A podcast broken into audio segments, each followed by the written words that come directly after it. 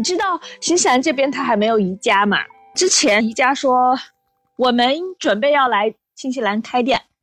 但是鉴于目前的这个经济形势啊怎样的，好像也不知道他到底什么时候能来，感觉遥遥无期。后来有一天，我老公发现说宜家的竞争对手，哎，我我从来都不知道宜家还有竞争对手哦，他已经在新西兰开店了，他是叫一个。呃，哎，那个宜家的竞争对手应该怎么读？Needle，我觉得他是应该是读 Needle 吧，N I D O。呃，我们今天就跑去，下午大概三点钟的时候，老公说要不要去？六点关门，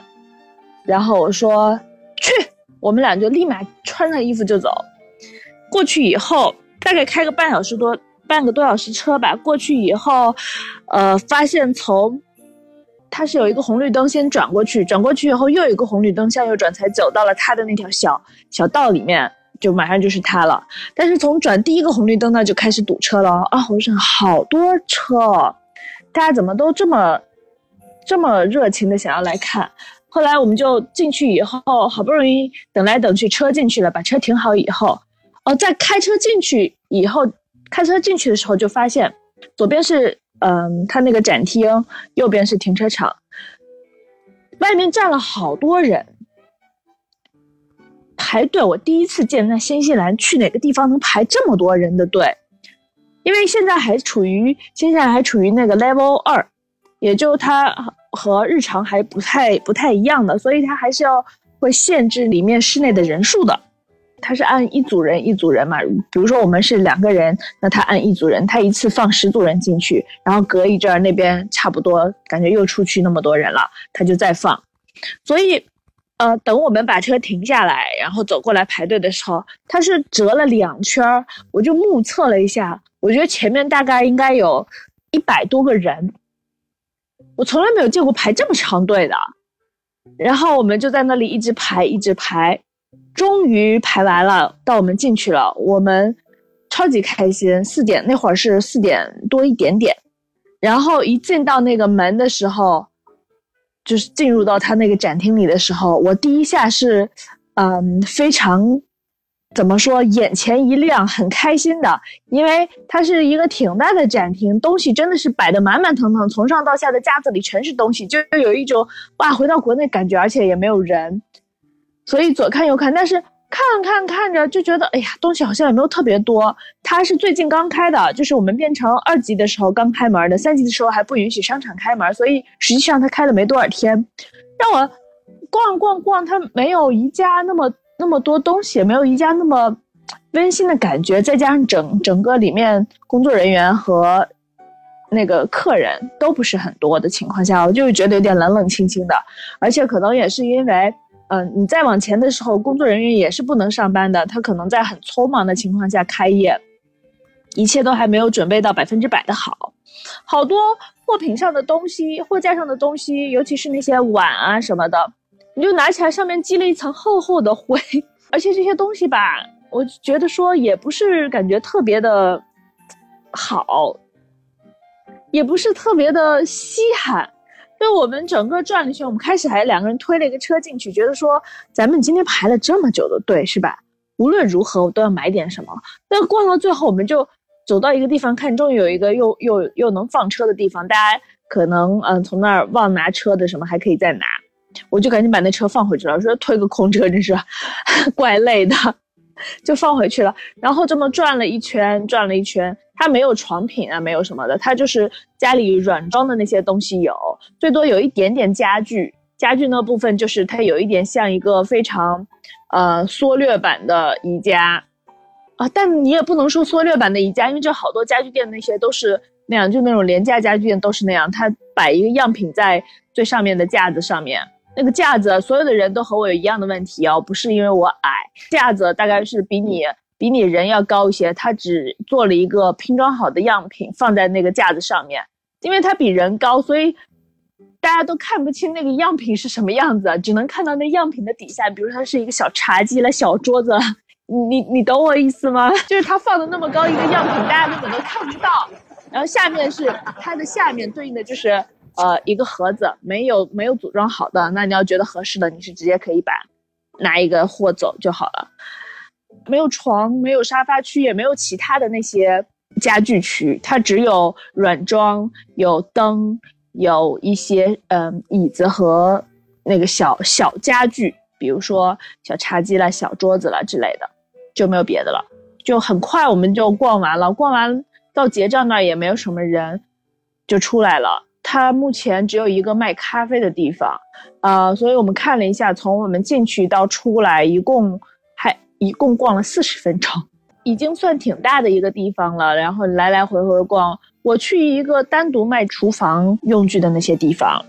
基本上厨房、浴室、客厅。就是有这种地方，它每一个的展厅的面积都不会很大，我都逛会超过四十分钟，因为每一个盘子、每一个碗我都会仔仔细细看用，太喜欢那些了。还有锅、还有刀什么的，就都很值得看，还有很值得挑。在这里就看一眼都觉得质量好像也不是特别好，嗯，长相也不是特别的美，还很脏。它大概有人家那种的店面，至少有个五倍大，我觉得，但是我们却用了。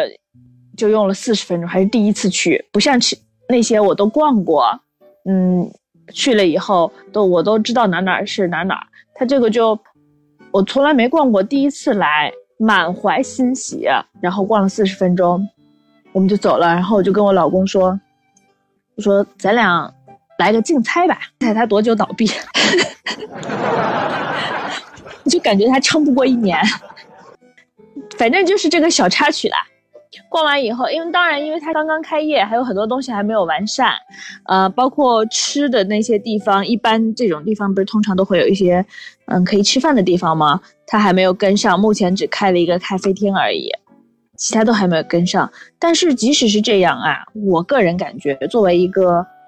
消费者和一个从事市场营销的，呃，专业人员来说，我觉得它定位其实还是有一些不清晰。以新西兰这个小人口来说，因为它的竞争对手太多了，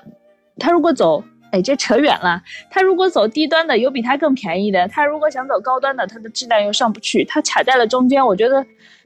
不符合大家的这个消费感受，并且它的货源也不是很一手，因为我看到有一些东西我在别的地方有见过，他如果说它是非常有，嗯，独特的，只有我家有，别家你想从哪儿买都没有，